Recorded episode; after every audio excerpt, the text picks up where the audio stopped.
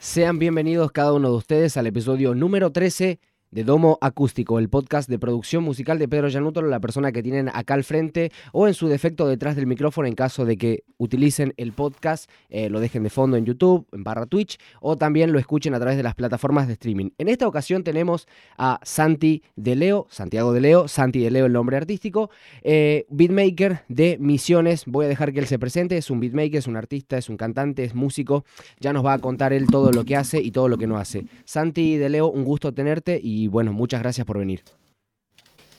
Hola Pedro, ¿cómo va? ¿Cómo va toda la gente? Eh, bueno, un gusto primeramente estar acá y como mismo dijiste, más que nada dedicado al, al beatmaking. Obviamente soy productor musical hace un tiempo, pero en específico dentro de la rama de, crear beats eh, y todo este tema del, del beatmaker también. Así que un gusto. Mira, vos me acabas de decir que este, te estás dedicando más al beatmaking, pero también sos productor. Eh, eh, tratemos de poner eh, en palabras fáciles qué es un productor, qué es un beatmaker, qué cosas vos haces, en qué cosas te sentís más cómodo. Para empezar, también estoy estudiando ahora más que nada, viste, producción musical. en su tiempo más de chico había arrancado con otra carrera y después que la tenía mucho que ver con la producción y después dije, vamos a dedicarnos a la, la producción 100%. Y ahí entendí que la producción musical, o sea, el productor musical, lo que hace es llevar la pieza, sea lo que sea, sea una canción, sea un instrumental o algo con letra, llevarlo a su máximo nivel. Eso es lo que hace un productor musical. Dentro de llevar la canción a su máximo nivel, como te digo, hay varias ramas, ¿viste? Tenemos el productor que hace mezcla, el productor que hace el mastering, eh, el productor que realiza el instrumental que si bien hago todo eso, todas esas actividades dentro de todos esos roles dentro del productor musical, eh, donde, más, donde más está mi fuerte es justamente en ser beatmaker, que es la persona que realiza el beat o el instrumental de, una canción que siempre se escucha de fondo, por ejemplo. Hablando en simples palabras, ¿no? Para que se entienda. Eh, lo que va de fondo sobre una voz, bueno, eso es donde, donde está mi fuerte, digamos. ¿Hace cuánto que sos beatmaker? ¿Hace cuánto que sos productor?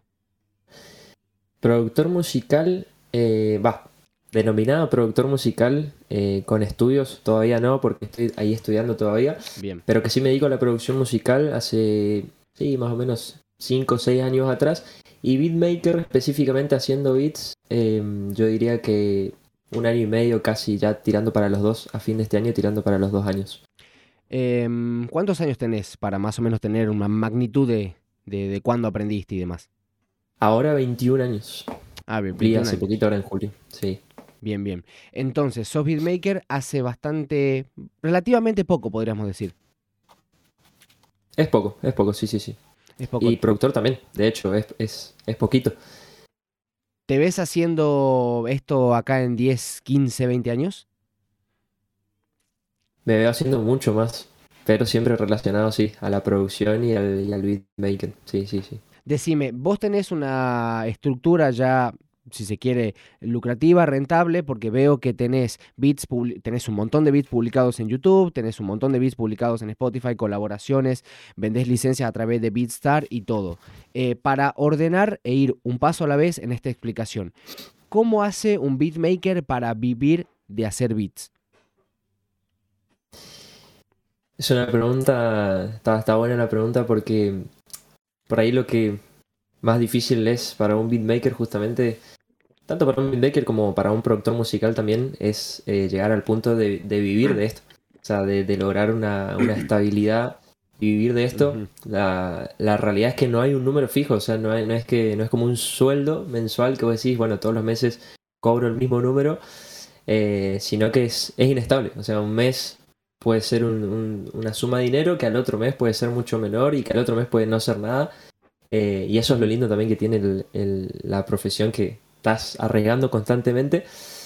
Pero, eh, ¿cómo era la pregunta? Porque me fui ya. No hay, no hay ningún problema. Específica la pregunta. Sí, sí, sí, específica, pero también está bueno que te explaye. O sea, el podcast, al fin y al cabo, invita a que comentes del punto A, te vayas un poco, no hay ningún problema. Te había comentado, te había preguntado concretamente cómo hace un beatmaker para que sus beats le permitan vivir, o sea, para vivir de ah. su profesión, de su oficio. Sí.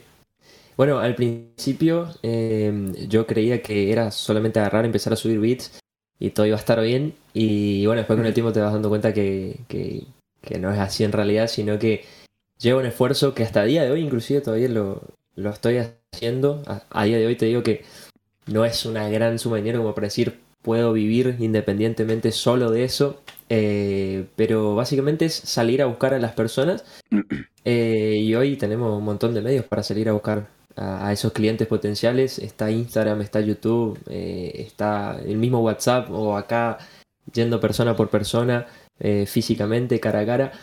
pero lo más importante creo que, que, me permite hoy vender así es sí, salir a buscar a los clientes y por supuesto una vez que empiezan a trabajar brindarles lo, mejor posible para que al mes siguiente o cuando quieran hacer otra canción más, esos clientes eh, vuelvan a elegirme y vuelvan a venir otra vez a, hacer beats o a trabajar beats conmigo, ¿no?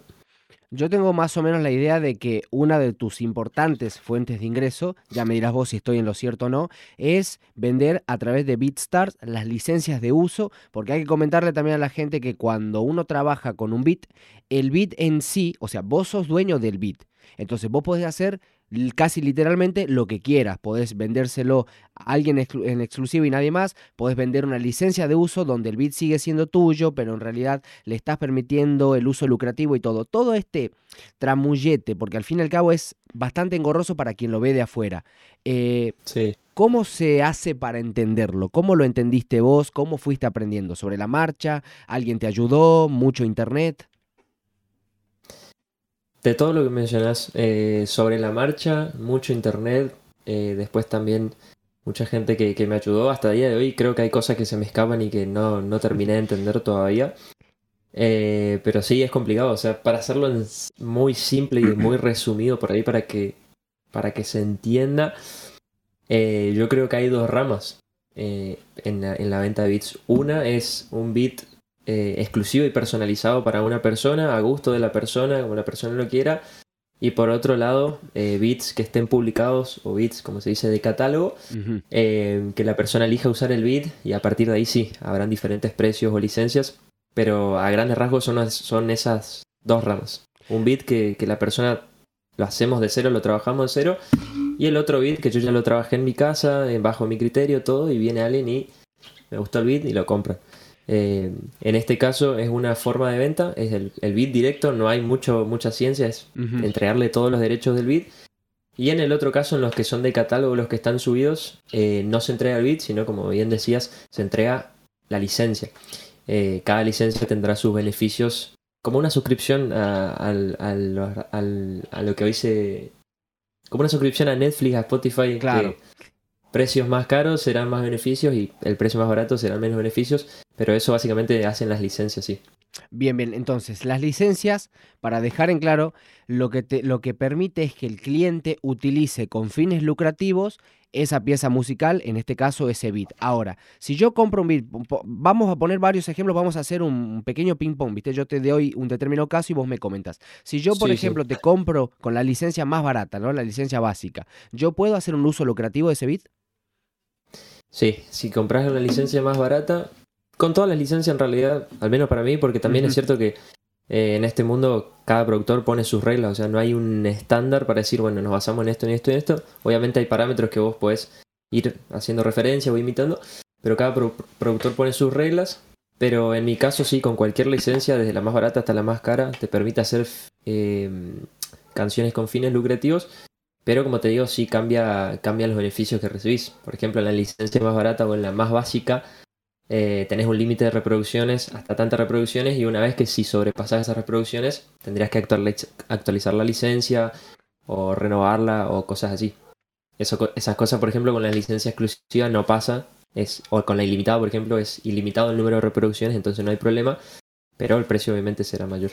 Hay una cosa que yo necesito saber. En el caso de que vos vendas un beat, obviamente estás hablando de vos, en tu caso en particular, pero está bueno también recalcar que algunos beatmakers eh, o productores de beats y demás tienen determinadas condiciones y todo. La pregunta iría a cómo, eh, cómo entendiste, cómo, cómo llegaste a decidir, bueno, yo voy a vender cuatro tipos de licencia, la primera va a tener esto, la segunda esto, la tercera esto. O sea, ¿de dónde vino la idea de decir, bueno, la primera se va, va a permitir tal cosa, la segunda tal cosa? Vino de mucho, de mucho ver otros perfiles justamente dentro de Vistar, que es una plataforma de, venta de bits. O sea, la plataforma más grande de venta de beats. Y vino de eso, de empezar a revisar perfiles. Yo cuando recién arranqué con Vistar, no tenía ni idea cuánto valía una licencia, no tenía ni idea si había algo que, que podía seguir o si había alguna regla. Y le mandé, o sea, me mandé y, así empezó. Y después sí empecé a ver un poquito más detallado cómo tenían ciertos perfiles, eh, sus portadas, el catálogo, qué tal los precios, porque es cierto que un beatmaker que hoy ya esté súper consagrado puede poner el precio que quiera, pero uno que esté por ahí recién comenzando, no sé si puede hacer eso. Entonces era, era todo un poquito de toda una mezcla de muchos productores, de muchos beatmakers. Y, y también me pareció que era lo más justo. Cuatro licencias me parece que que puede llegar a cubrir todo el, todo el espectro de, beneficios que puedes tener, porque tenés una que es básica, una que es, por así decirlo, la más popular, una que es ilimitada y después obviamente la, mejor de todas que es exclusividad total de ese bit. Entonces me pareció lo, más práctico y, y por ahí sí, sí, lo más fácil y lo más práctico para que la gente elija. Eh, yo lo que quiero saber y tengo esta duda, en el caso de que, por ejemplo, vos haces un bit, me, yo te lo compro, eh, y después otra persona viene y te dice, che, quiero la exclusividad de ese bit, pero vos ya vendiste la licencia. ¿Cómo se arregla ese, esa situación? En ese caso, siguiendo tu ejemplo, eh, no habría ningún problema. Lo único que sí habría que comentarle a la persona que va a comprar la exclusiva del bit, comentarle que ese bit se vendió una, dos o tres veces a, diferentes personas, eh, pero que esas personas van a poder seguir utilizando el instrumental con la licencia que hayan comprado. Y a partir de ahí en adelante es donde no se puede hacer más uso del bit. O sea, a partir de ahí en adelante no, no podés vender más la licencia porque ya queda cedida totalmente a, a, esa persona. Pero en tu caso, vos que me compraste la licencia básica, suponemos, no importa que hayan comprado otra licencia o que hayan comprado la licencia exclusiva, vos puedes seguir utilizándola con los beneficios que te tocó en esa licencia, no hay ningún problema. Ahora, a mí se me ocurre de que si yo quiero un bit exclusivo, pero ya se vendió dos o tres veces, que vos me lo estarías comentando, lo ideal sería que yo te pida otro bit exclusivo. Supongo que así más o menos podríamos solucionar la exclusividad, valga la redundancia. Claro, o también es, es contactar justamente con la persona que va a comprar la licencia exclusiva, porque si por ahí esas dos licencias que se vendieron eh, de una canción tienen eh, poquitas visualizaciones o, no están monetizando mucho, por ahí la persona dice, bueno, no me interesa mucho la verdad esas dos licencias porque no están generando tantos números, entonces no me, no me afecta en el sentido de que, uy, me van a acusar de copia mañana o, de algo así. O no afecta por ahí le conviene comprar. incluso. Claro, exactamente. Entonces por ahí le conviene comprar la exclusiva. Y por ahí si ve que sí le importa mucho ese tema, que ya se vendió varias veces la licencia y demás, sí le convendría comprar otro bit o en cierto caso hacer uno personalizado que tenga esa esencia del que iba a comprar la persona, pero que sea un poquito diferente también. Eh, Santiago de Leo, 21 años, ¿desde dónde nos estamos comunicando? Apóstoles, la ciudad de Apóstoles, es una ciudad que está en la provincia de Misiones, bien al, noreste del interior.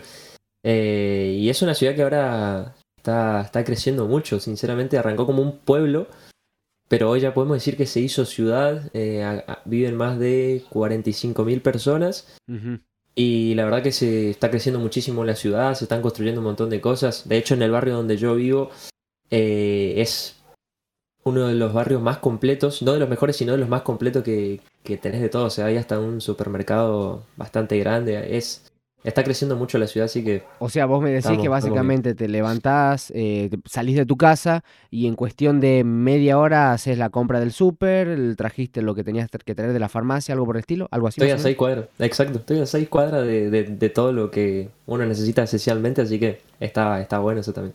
la diferencia o, o lo, lo no copado de vivir en este barrio es que estás bastante alejado de la zona céntrica de la ciudad. 3 o 4 kilómetros, mm. entonces es un viajecito todos los días hasta el centro. Eh, pero bueno, las cosas esenciales las tenés acá dentro del barrio y, está práctico moverse. O sea que felizmente estás em, sin preocupaciones.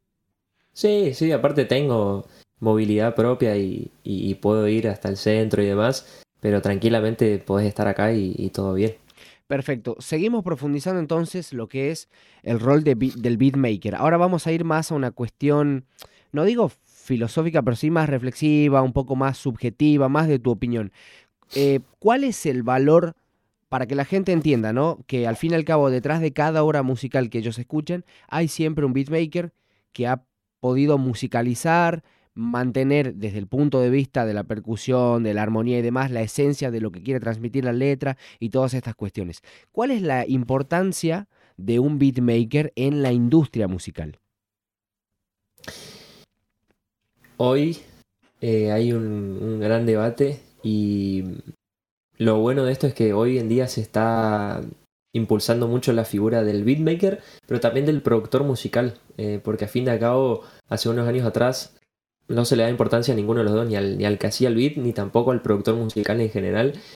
Eh, y hoy ha habido un crecimiento muy grande en ese sentido, y, de hecho, casi todos los temas que estoy escuchando hoy en día arrancan la canción y ya tienen el tag del productor o, le dan los créditos al productor, entonces eso me pone feliz, digo, hubo un avance muy grande, también el avance muy grande eh, fue muchas gracias a la ayuda de, del Visa, por ejemplo, Total. Que, hizo que la figura del productor musical esté a otro nivel que, antes no estaba, eso también eh, ayudó muchísimo.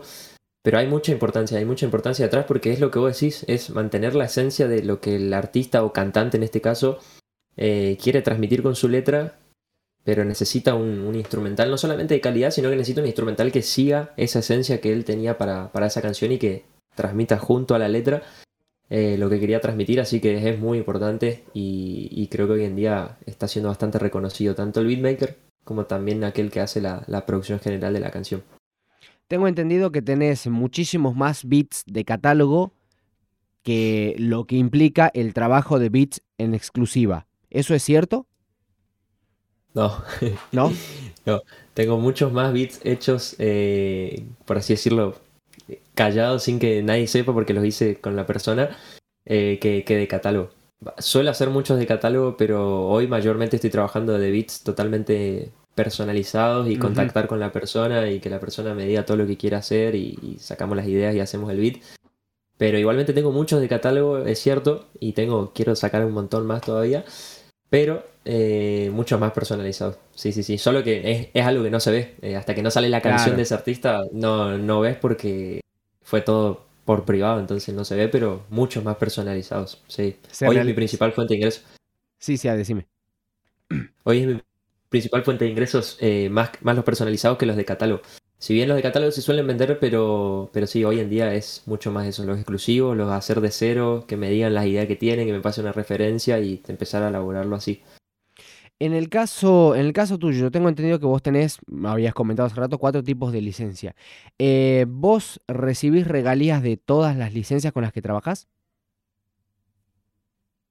Eso es algo que estoy terminando primeramente de entenderlo, eh, cómo, termina de funcionar eso, porque hay muchas disputas en el medio y, puede ser un tema complejo si no se hace bien, entonces lo, intento terminar de entender y, decidí que lo mejor era por ahora no, no meterme en ese tema, entonces no, no recibo regalías, sino solamente los créditos por ahí, eh, tanto en la inscripción de YouTube o en, la, en los créditos de Spotify y demás. Claro. Pero regalías o, o, monetizar, eh, por el momento no, porque como digo, es algo que quiero terminar de entender y, y, para hacerlo quiero hacerlo bien, porque mañana me toca una situación que, que es compleja o que, o que hice algo mal y me puede caer algo mucho peor que yo no estaba preparado. Entonces, por el momento eh, no recibo regalías de, ninguna de las licencias de los bits de catálogo ni, ni de la licencia de un bit personalizado. Eso me o lleva... Sea, recibo un, sí. copago por el bit, te entrego el bit y haces lo que quieras con el bit, pero yo de ahí en adelante no, no recibo más nada. ¿De dónde te, de, de qué país o de qué lugar recibiste más compras de tus bits?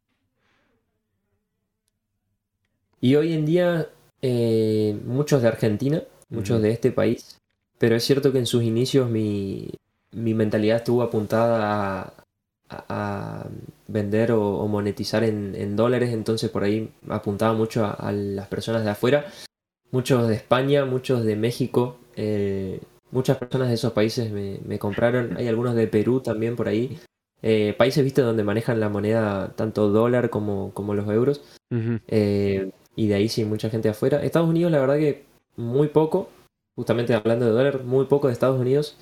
Eh, de hecho, no recuerdo si uno o dos, pero de México, por ejemplo, que están ahí nomás, eh, sí, de España, como te digo, sí, de Perú, que también manejan el dólar como moneda. Eh, pero hoy en día, mucho de Argentina, muchísimo de Argentina. en pesos o, en dólares. Hay, hay, argentinos que también me han comprado en dólares, eso me sorprendió hace poquito, eh, que me hicieron pagar en dólares, transferir directamente al, al PayPal. Claro. Eh, siendo acá Argentina dije, ¿qué le habrá pasado a esta persona? Qué, particular. Buenísimo. sí, que se repita. Que se repita, exactamente. hoy en día muchos de Argentina, totalmente. Ahí saluda en el chat Gale DJ. Alejandro Gallardo, gracias amigo. Dice buenas. Hola. Así muchas, muchas 2E, 3S tiene. Este es un buenas así ah, relajado. Es un buenas chill eh, para entrar en el ambiente. Me encanta eso.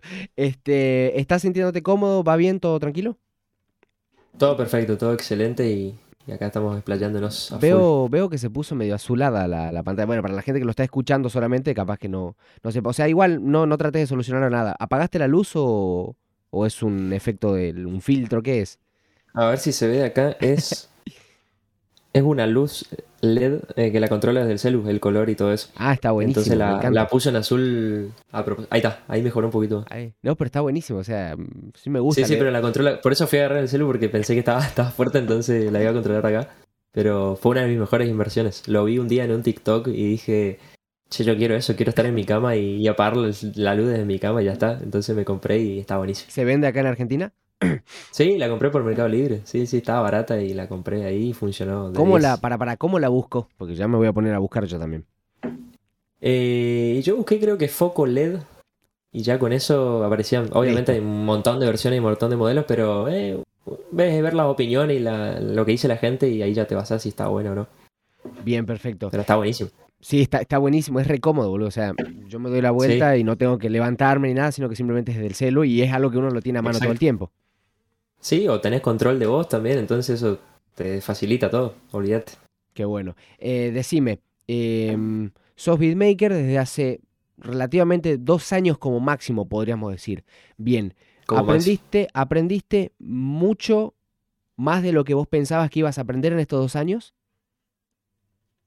Sí, más que nada en este último año que, que empecé a estudiar, oficialmente a estudiar, a pagar una cuota y a que valga la pena ese dinero, eh, sí, muchísimo. He aprendido mucho YouTube, muchos tutoriales, pero este último año que estoy estudiando, estoy aprendiendo muchas cosas que, que, por ahí no tienen tampoco mucho que ver con hacer beats, sino más con diseño de sonido, crear sonidos en específico. Eh, ahora estamos viendo mucho la síntesis del sonido. Cosas que, que, aportan indirectamente, pero, pero sí, hoy estoy aprendiendo una cantidad de cosas que no, no, no lo imaginaba ni lo creía tampoco. Me vas a disculpar la. Me vas a disculpar la falta de, de, atención en su momento. Repetime qué es lo que estabas estudiando y en qué instancia estás. Estaba estudiando hace dos años atrás. Estaba estudiando una carrera de diseño y animación. Que me gustaba mucho el tema de audiovisual y todo eso. Entonces, como, como en ese tiempo yo creía que por ahí la música.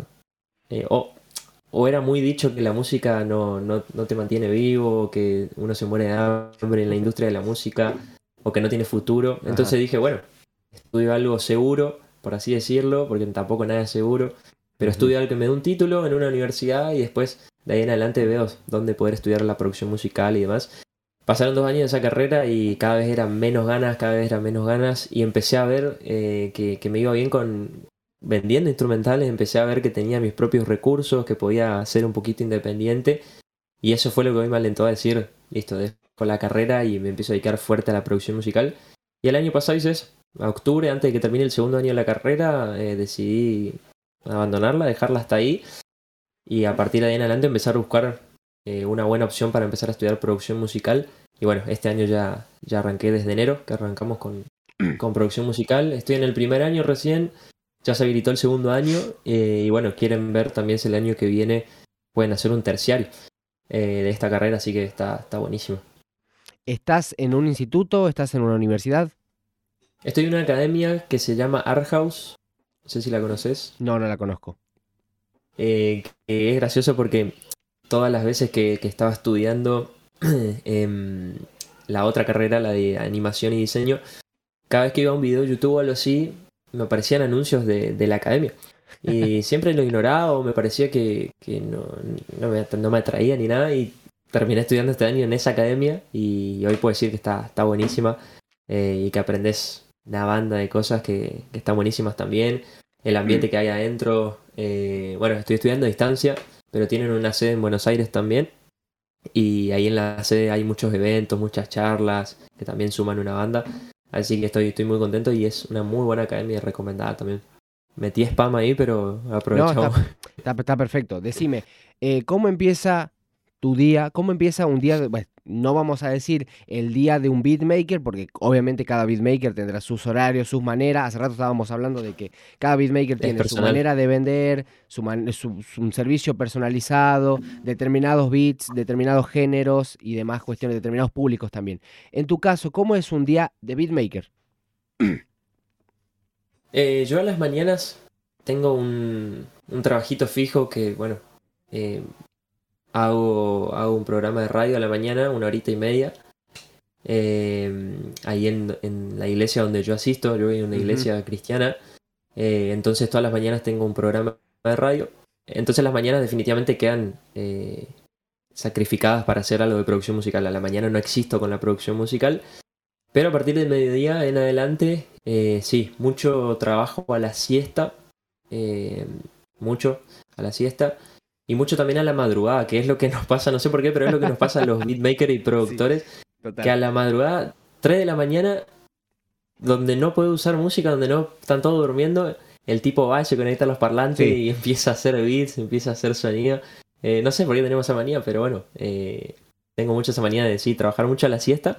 También en la tardecita, 7, 8 de la noche, eh, un ratito, también por bloques, o sea, un poquito a la siesta, otro beat a la tardecita y bueno, algún detalle que me faltó a las 2 de la mañana, así por, por bloques, pero, pero a la mañana no existo. Definitivamente para la producción musical no existo. Ya vamos a ir para el tema de, este, de, tu trabajo con la fe, al fin y al cabo, porque sos cristiano, sos un beatmaker. De hecho, en tu Instagram, eh, una de las primeras cosas que en su momento vi es que eras eh, beatmaker cristiano. Así te definís vos, ¿verdad? Creo que dice productor, productor musical cristiano, dice. Sí, productor musical cristiano, exactamente. Productor musical cristiano. Porque, mm, si bien ya después preguntame sobre esto, pero hay, hay, muchas cosas que hago también con canciones cristianas, eh, que es, por ejemplo, agarrar canciones y, cambiarle el vida, hacer una locura con canciones cristianas, a ver cómo queda. Eh, y bueno, eso que iba haciendo, empecé a subirlos a los reels de Instagram o, al, al, TikTok. Me creé un TikTok solo para eso. Dije que nunca me iba a abrir un TikTok y me abrí un TikTok solo para eso. Eh, y ahí le empecé a mandar con eso. Y ahí dije, che, no, no vi en ningún lado todavía, eh, no sé si está por ahí, yo no conozco, pero no vi en ningún lado alguien que haga eh, esta clase de cosas que tenga que ver con la producción musical en canciones cristianas. Conozco productores musicales que son cristianos, pero alguien que haga estas locuras de decir mezclo dos canciones a ver cómo quedan, o le cambio el beat, lo, lo paso, paso la canción a otro género, no lo vi y vi que empezó a ser muy apoyado cuando, cuando subí los videos y dije, me parece original poner productor musical cristiano y aclarar eso. Eh, no para cerrar el círculo y hacer solo claro. para gente cristiana, sino porque me pareció, me pareció original y a partir de ahí lo, usé en, todas mis biografías o, perfiles. Bueno, si me permitís, a mí también me pareció original, me llamó la atención, yo digo, o sea, yo me había preguntado honestamente en su momento, ¿será que solo se dedica a lo que es música cristiana? Y después vi que tenías otros estilos y digo, pero no, o sea, tranquilamente esa, ese beat puede ser orientado para decir cualquier cosa encima, entonces, y además veía que trabajaba por Beatstar, entonces, no, no, seguramente no es un beatmaker solo de música cristiana o algo por el estilo, o un productor, en todo caso, este, aunque igual yo te conozco por los beats. De hecho, el primer contacto que tengo con el nombre Santi de Leo es gracias al algoritmo de YouTube.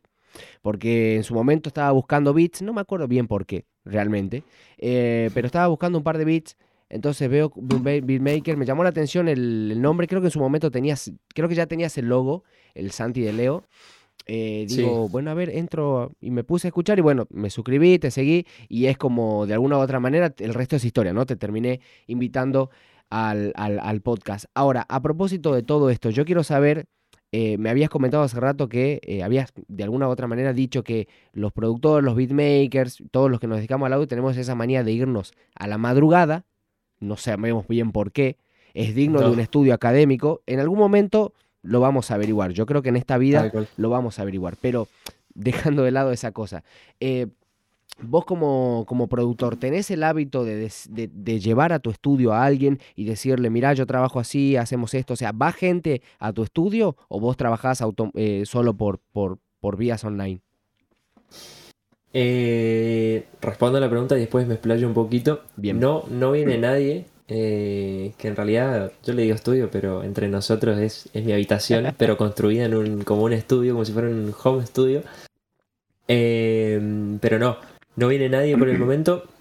Y es algo, es algo de lo donde más me quiero hacer fuerte eh, ahora en adelante. Tanto en que venga gente por ahí a grabar y estar persona a persona con, con otra gente o con otros artistas, pero también hacer contactos con, con otros productores, con otros beatmakers. En mi caso, lo feo de vivir en el interior es justamente eso. Eh, está buenísima la ciudad, es súper tranquila y por ahí no hay tanta inseguridad como en otras provincias con, más, con más gente y demás, pero tenés esa desventaja que, que todo lo que, que querría hacer o querría hablar con otras personas lo tengo que hacer únicamente por, por WhatsApp, por Instagram y, y sabemos que no es lo mismo, sabemos que no es lo mismo. El otro día vi que eh, Vico sí, ¿lo conoces? Sí, sí. Vico sí hizo un evento en Buenos Aires, no sé, no me acuerdo bien por qué, eh, pero como que estaba haciendo una gira por Argentina y, y- y tenía la posibilidad de entrar al evento, de, de asistir al evento gracias a, a un artista que estaba ahí y, estoy acá. Entonces, cosas así que decís, Claro. me encantaría hacer más contactos, me encantaría, me encantaría hablar con personas, charlar del- de, esto, de lo que sabemos, pero no solamente virtual, sino también físicamente con las personas.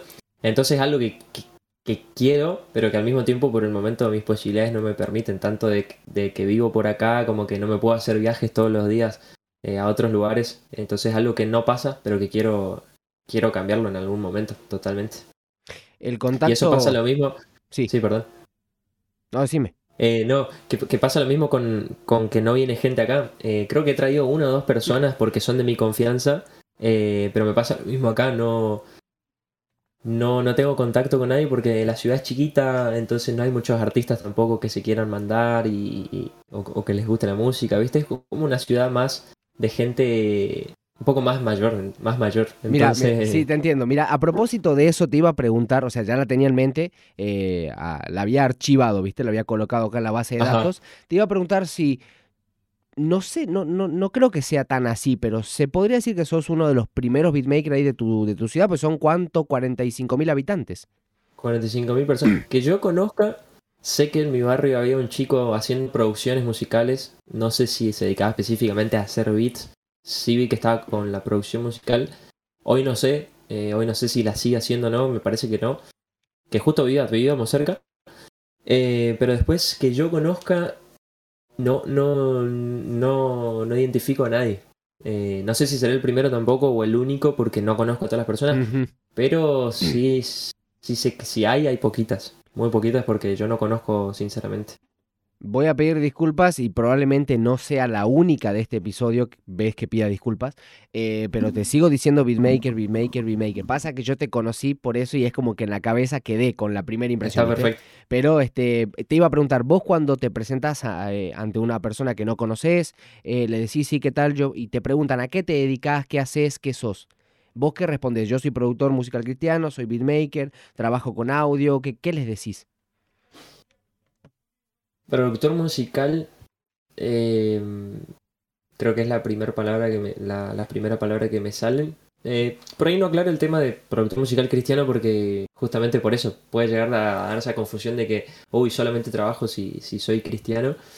Eh, entonces, productor musical son las primeras palabras que se me vienen y, y en vez de beatmaker yo le digo hago beats. eh, porque Claro, también beatmaker anda a entender lo que te quiere decir. hago beats eh, o creo instrumentales y ya con eso ahí empieza a fluir la charla. Mira, yo creo que si no fuese porque mi madre, si no fuese porque mi madre tiene un hijo que hace beats y se dedica a la producción musical y más, no sabría correctamente lo que es beatmaker. Así que sí, Claro. te doy la, te doy, te doy la derecha Sí. en esta, tenés toda la razón, es así.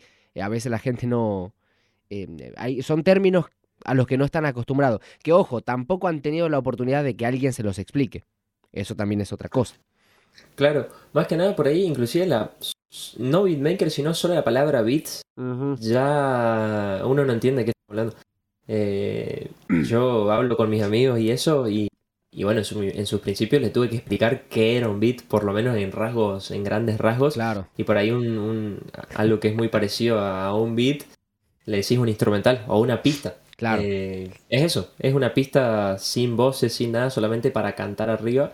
Eh, y de esa manera sí se lo puedo explicar sencillo para que lo entiendan, pero, pero sí, la palabra beats ya es complicada de, saber a qué te estás refiriendo. De hecho, no sé si vos estarás de acuerdo, no sé si te habrás detenido a pensar, pero yo, yo me, me pregunté en su momento, ¿por qué esta pieza musical instrumental es un beat y por qué esta otra no le dicen beat? Claro, el beat está orientado para que un para la composición lírica, para, para, la cuestión autoral, ¿no? Para que alguien cante, rapee, hable encima. O sea, el beat tiene la naturaleza de que por sí solo suena bien, pero le está faltando algo. O sea, es como que el, el beat tiene que darle el espacio a la voz, darle el espacio a ese componente humano que uno está tan acostumbrado con la música comercial y demás. Eh, ¿Te hiciste esa pregunta, esa duda en algún momento?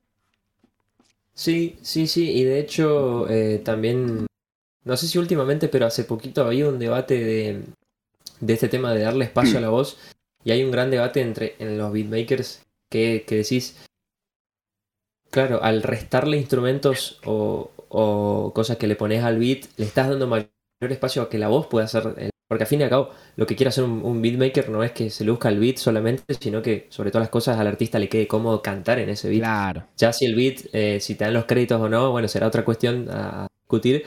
Pero, pero vos querés que el, que el cantante tenga comodidad a la hora de cantar sobre ese beat.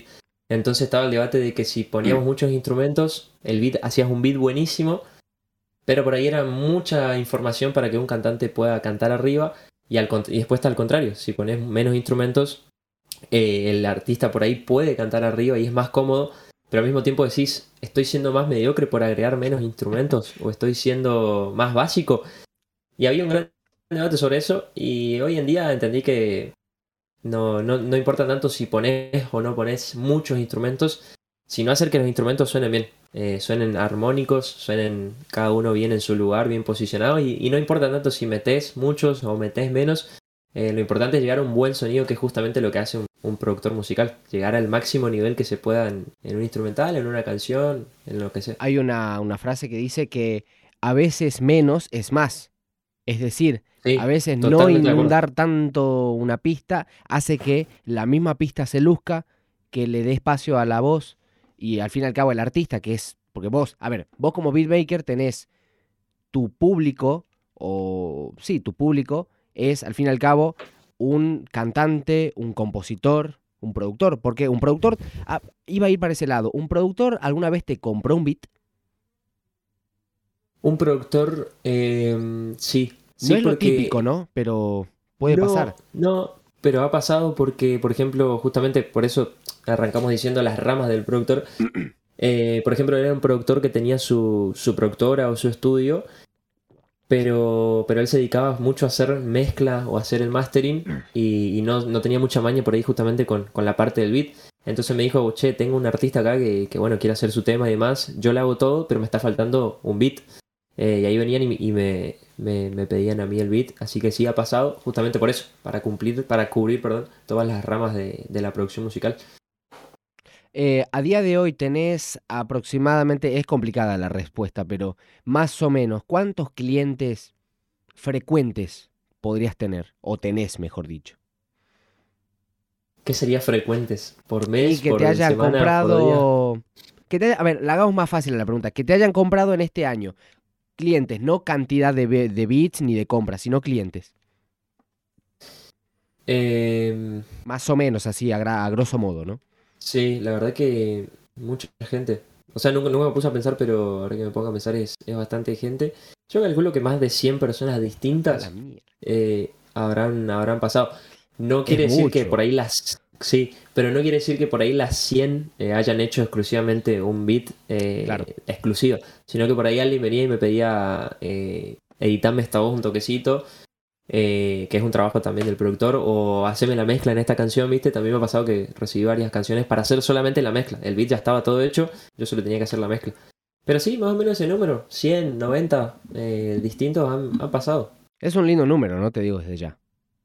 Sí, sí, sí, sí, estoy, estoy muy contento. Eh, pero, pero supongo que estás contento recién ahora, porque no es, como que no habías tenido en cuenta la magnitud de todo eso. Exacto, no, no lo dimensiono. Eh, yo dimensiono más que nada día a día. Por ahí, o en la semana, por ejemplo, termina la semana y digo, eh, no, más grandes rasgos en el mes. Me hago el cálculo fin de mes, digo, ¿cómo me fue este mes? Y ahí es donde me pongo contento o no tan contento en algunos meses.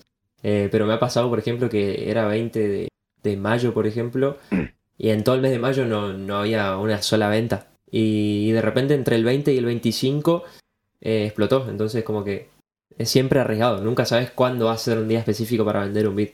Eh, ahora cuando estoy hablando con vos podría estar vendiendo uno y sin enterarme, ¿viste? Claro, exactamente. Eso es lo bueno también. es lo que, se llama ingresos pasivos. Exacto. Al fin y al cabo vos haces Mientras estás durmiendo... Bueno, eh, a, propósito de estar durmiendo, el mismo ejemplo le dije yo a, a, un, cliente, ¿no? Que le digo, este, mira, la, ventaja de trabajar de esta manera en la industria de la música, además, es de que vos haces la obra musical como tal, eh, la, haces el video, lo publicas y demás, ¿y qué pasa? Si te va bien, luego, mientras estás ahí atrás, le digo, y le apunto a la cama, haces plata y generas, o sea, la industria de la música tiene la posibilidad de que vos generes muchos ingresos pasivos. Ahora, ¿cuál es el tema? Que el camino es largo. Y eso seguramente lo sabrás vos. Sí, tal cual. Eh, la mejor enseñanza que recibí eh, en estos años y que ahora la replico yo también y digo, ah, era por esto que, me lo decían, es sin duda la, constancia y la perseverancia. Eh, hay, hay igual gente que tarda menos y que, bueno, les fue re bien de repente y, son mínimos casos, pero hay, pero a, a grandes rasgos y en general toma mucho tiempo todo. Toma mucho tiempo por ahí, por ejemplo, hacerse de una marca, hacerse conocido, que te empiecen a conocer por lo que haces, que empiecen a confiar en tu trabajo, porque ese es otro tema. Por ahí conocen lo que haces, pero no tenés como referencias por ahí para que confíen en vos o, o, un detalle pavo, pero que pasa.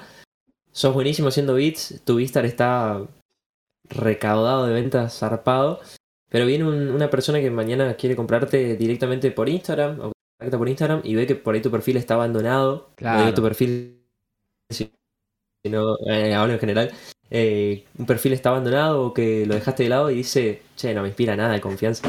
Eh, por eso yo también, por ejemplo, en mis historias destacadas tengo una, una destacada que dice exactamente eso, referencias, para que cuando la gente entra a mi perfil diga, che, ¿Cómo sé que me va a entregar el video? ¿Cómo sé que vamos a trabar bien? Bueno, ahí tienen la pestaña. Ya con eso verán si, si lo hacen o no. Si no lo hacen, se perderán alto bueno, mira, y si lo hacen, bueno. Mira, BeatStar, BeatStars es de alguna u otra manera eh, es un sello de confianza, es una plataforma para intercambiar. A la gente que no sabe lo que es, yo sí sé lo que es BeatStar, pero me gustaría que lo digas vos, que al fin y al cabo sos el que tiene una cuenta, el que paga la, la cuota mensual para vender, trabajar y demás. ¿Qué es BeatStars o BeatStars? Hoy en día es la, la mejor, creo que es la mejor plataforma y la, y la más completa y la más conocida también eh, para vender exclusivamente bits. Em, pero se confunde también mucho porque uno piensa que, que, es como YouTube, o sea, uno sube un bit y ya el otro día la gente lo va a encontrar, lo van a ver y bueno, si les gusta lo van a comprar y la verdad no es tan así, al contrario. Eh, Vistar lo único que hace es agilizarte todo el sistema del pago, de las licencias, eh, se encarga de hacer todo por vos en ese sentido. Lo que pasa después de la venta, se encarga de hacer todo Vistars, pero para que llegue esa venta eh, hay que hacer un esfuerzo uno mismo y llevar gente, llevar tráfico de personas eh, a ese catálogo. pero sí, te da muchas facilidades, es muy fácil publicar bits. Dentro de todo también termina siendo económico, porque si, si vendés de ahí, eh, ahí, ahí, mismo tenés la ganancia para seguir pagando la cuota mensual y es económica la cuota. Creo que hoy la más básica eh, son 10 dólares por mes. Eh, en pesos argentinos por ahí es un poquito costoso, pero para gente que trabaja con dólares es una cuota relativamente muy baja y te permite hacer todo. un poquito más cara después creo que tenés tu propia página web con tu con tu nombre de usuario. con tu dominio, con tu dominio. Claro, con tu dominio, exactamente. Eh, ahí te iba a preguntar eso. ¿El dominio está incluido en lo que es el pago de ese, de esa, de ese servicio mensual? Eh, en el servicio Pro, no en el 10 dólares, sino que es un poquito más caro. En el mensual solamente te dejan tener eh, el catálogo y hacer lo que quieras con el catálogo, pero no tu propia página con tu dominio. Pero es económico. que quieren los dos? Igual, aunque sea la Pro, también termina siendo muy económico y factible si generas tráfico y, que vaya gente ahí. ¿Cuántos tipos de servicio de suscripciones hay ahí? Bueno, tenés este, el de 10 dólares mensual. Ajá. Eh, y el siguiente, que es el Pro, son dos, el mensual y el ah, Pro. Son dos. El, el Pro creo que está el doble, creo que son 20 dólares. eh, mensuales. Así que está relativamente cercano el precio. Tenés una prueba gratuita, obviamente, eh, ilimitada, pero tenés hasta la posibilidad de subir hasta 10 instrumentales. Pero si no, ya con la de 10 dólares creo que es más que suficiente. me gustaría que me cuentes de 0 a 100 lo, todo el camino de, vamos a hacer un ejercicio, ¿no? Todo el camino desde que vos empezás a crear el beat y lo terminás hasta que es publicado, es vendido, se le otorga la licencia a una persona y esta persona lo publica en una plataforma. Bueno, hoy estoy mejorando mucho el tema más que nada de la entrega. Eh, hoy, va, hace unas dos semanas cambié mi forma de entregar los beats porque antes, eh, nada, le subía lo que me pedía la persona por ahí. La persona solamente quería el, el beat en un archivo de audio, todo junto, solo el beat y nada más. Y bueno, eso era lo que le subía. Eh, ahora lo que hago es entregarle por completo todo, tanto el beat masterizado en MP3, en, formato WAV, entregarle los tracks por separados también, entregarle la licencia, eh, algunos datos para que tengan en cuenta sobre el beat, el tempo, la nota. Todo eso, todo eso va completo al que sea. Eh, no importa que solo me pidan el beat masterizado, yo se lo mando todo completo. Pero sí, arranca. Vos me preguntaste cómo era hacer la creación del beat. Eh, o sea, me gustaría, después vamos a ir para, ese, para, para esa parte, pero me gustaría que cuentes cómo es el recorrido, tu trabajo frente a la computadora y demás, desde que empezás o desde que ah. tenés terminado el beat, porque también me gustaría que indaguemos, después igual vamos a profundizar, ¿no? Pero que indaguemos de que está bueno lo que vos me estás diciendo, que al principio trabajabas con solamente el beat y ahora te encargas de tener por separado un beat masterizado, no masterizado, los tracks por separado, me gustaría que me cuentes cómo es desde ahí hasta que lo publicas y lo vendes y la persona puede hacer un uso del mismo. Claro. Eh, no, entonces sí, creo el beat. Eh, bueno, no nos vamos a meter como creo el beat porque eh, es larguísimo. Pero generalmente igual a partir de una melodía ahí arranca todo. Una melodía o un sample, a partir de ahí arranca todo termino de, mezclarlo, de masterizarlo todo y ahí sí empiezo a exportar los, los tracks, cada track por separado. Al mismo tiempo después el beat eh, con el master completo, con la mezcla completa. Y bueno, todo eso ya va a una carpetita, un zip, un archivo comprimido y se sube a, a Vistars y a YouTube también. Y a partir de ahí ya... Por eso digo que Vistar agiliza mucho porque es subir el archivo a Vistar y una vez que la persona compra, eh, hace todo Vistar. Ya te manda tu mail, todos los datos, te manda el archivo, te manda todo lo que subiste, te lo manda solamente Vistar y no tenés que hacer absolutamente nada. Yo veo que hay beatmakers que trabajan eh, sin plataforma. Eh, con dos preguntas. La primera, si conoces esa manera de trabajar y la segunda, si la, si, ¿por qué no la haces? Porque al fin y al cabo estás trabajando con Bitstar. Em, sí, sí, sí, conozco. Y, soy muy fan de eso también, aunque no parezca, aunque tenga Vistar, sí. Pero, pero sí me gusta también la gente que, no trabaja con plataformas, porque al fin y al cabo es arreglarse, arreglarse como pueda y con lo que haya, con la herramienta que haya. Em, yo digo que en el caso de que no haya mucho, que no tengas mucho tráfico de personas todavía, o muchos seguidores, o muchas maneras de mandar gente a otra página, realmente no, no conviene tener una plataforma porque vas a estar pagando una suscripción, por ejemplo, Vistas, eh, que no va a cambiar nada. O sea, es, comprar Vistas no te va a hacer vender más bits de la noche a la mañana o vender más producciones de la noche a la mañana. Entonces, es usar lo que tenés a mano. Yo, la, mayoría de los principios de los bits, y hasta el día de hoy creo, eh, Instagram es mi, plataforma número uno. Y a partir de Instagram, bueno, eh, te brindo mi WhatsApp y demás. Pero Instagram es la plataforma número uno para mí hoy porque, porque mi, catálogo también está ahí en, Instagram. Eh, bueno, las historias también las mantengo muy activas para que haya actividad y la gente también vea eso. Y, y Vistar la verdad que hoy es secundaria respecto a Instagram. Eh, entonces sí, banco mucho esa manera de trabajar sin plataforma o sin una página web, sin un dominio, porque al fin y al cabo es usar la herramienta que tenés a mano o, o si no puedes pagarla, también tenés esas aplicaciones que son gratis y que las puedes aprovechar al máximo. Ahora, imagino que para trabajar eh, por fuera de una plataforma se complica esto de poner condiciones como por ejemplo hasta 50.000 reproducciones, el tipo de licencia y demás. ¿Es así o estoy confundido?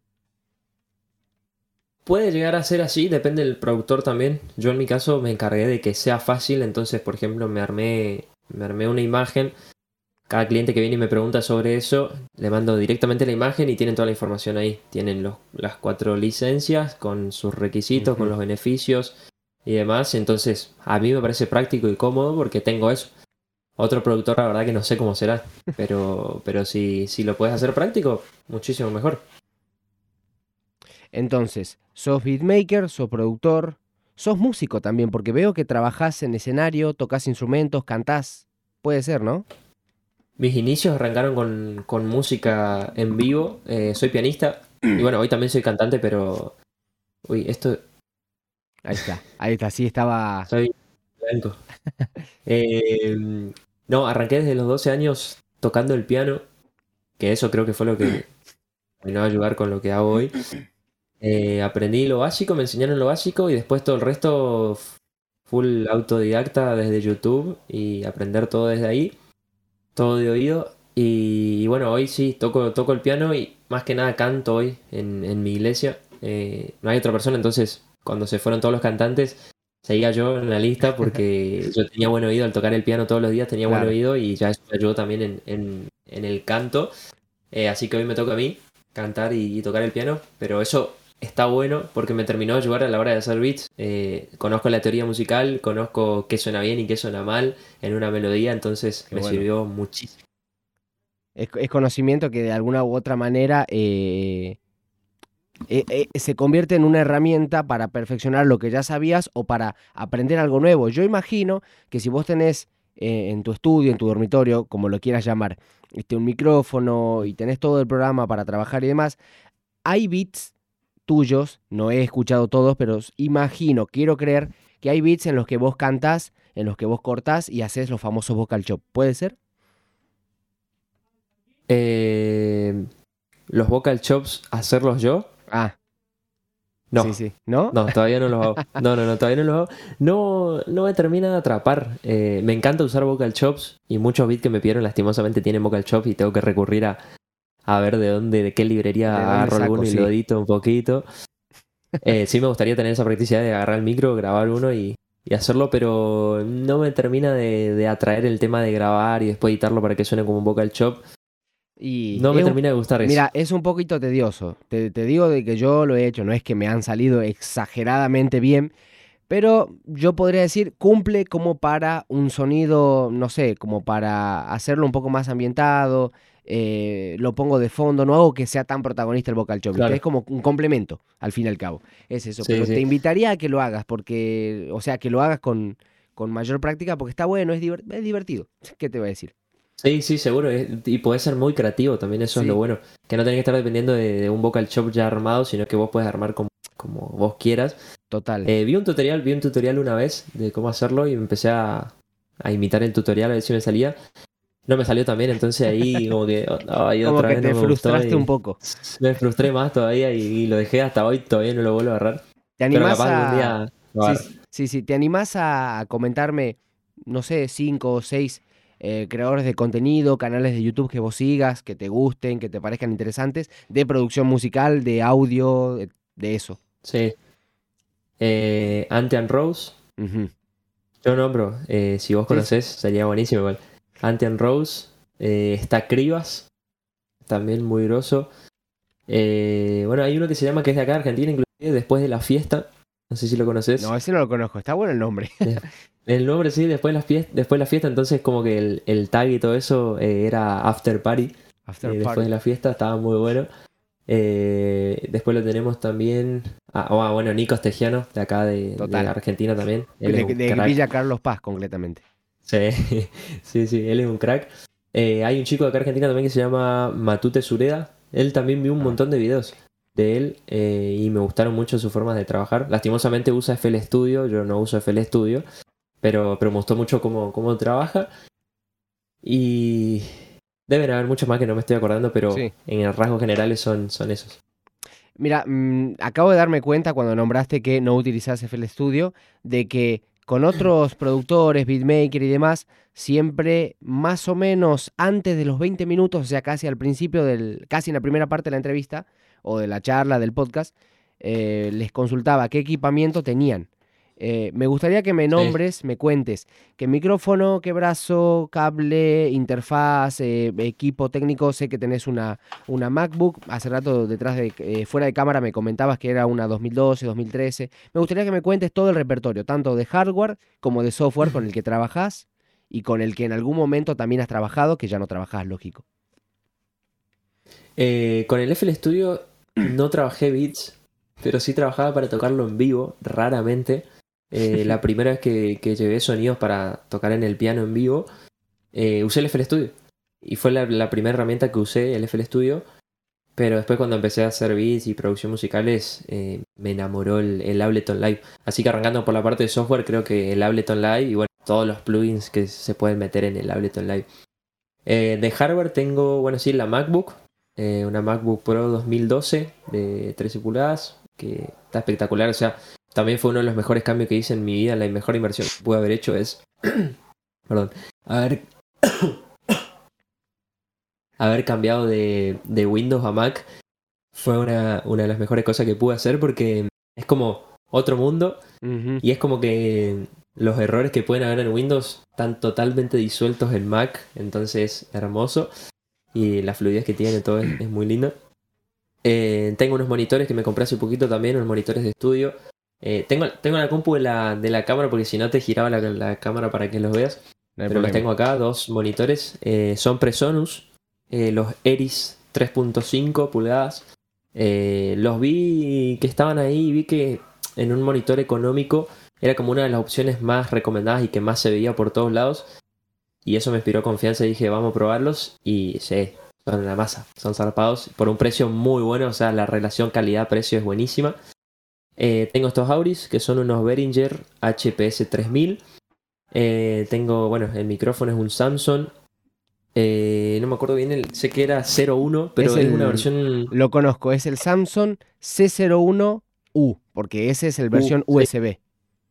Claro, ese. es una versión, no sé si será mayor o, igual, pero diferente al, al 01 normal. Lo único que tiene de distinto es de que tiene básicamente el preamplificador en el mismo micrófono, entonces lo enchufa por USB, o sea, es micrófono e interfaz a la vez, básicamente. Ok, bien. Eh, bueno, el micro. Eh, la interfaz, tengo una interfaz, una Behringer también, UMC 204 HD, larguísimo el nombre, pero es esa. Eh, no la uso mucho tampoco en el estudio, la tengo en el home studio, la tengo en la iglesia más que nada, también lo usamos para, tirar muchas cosas, muchas pistas en vivo, pero funciona de 10 también.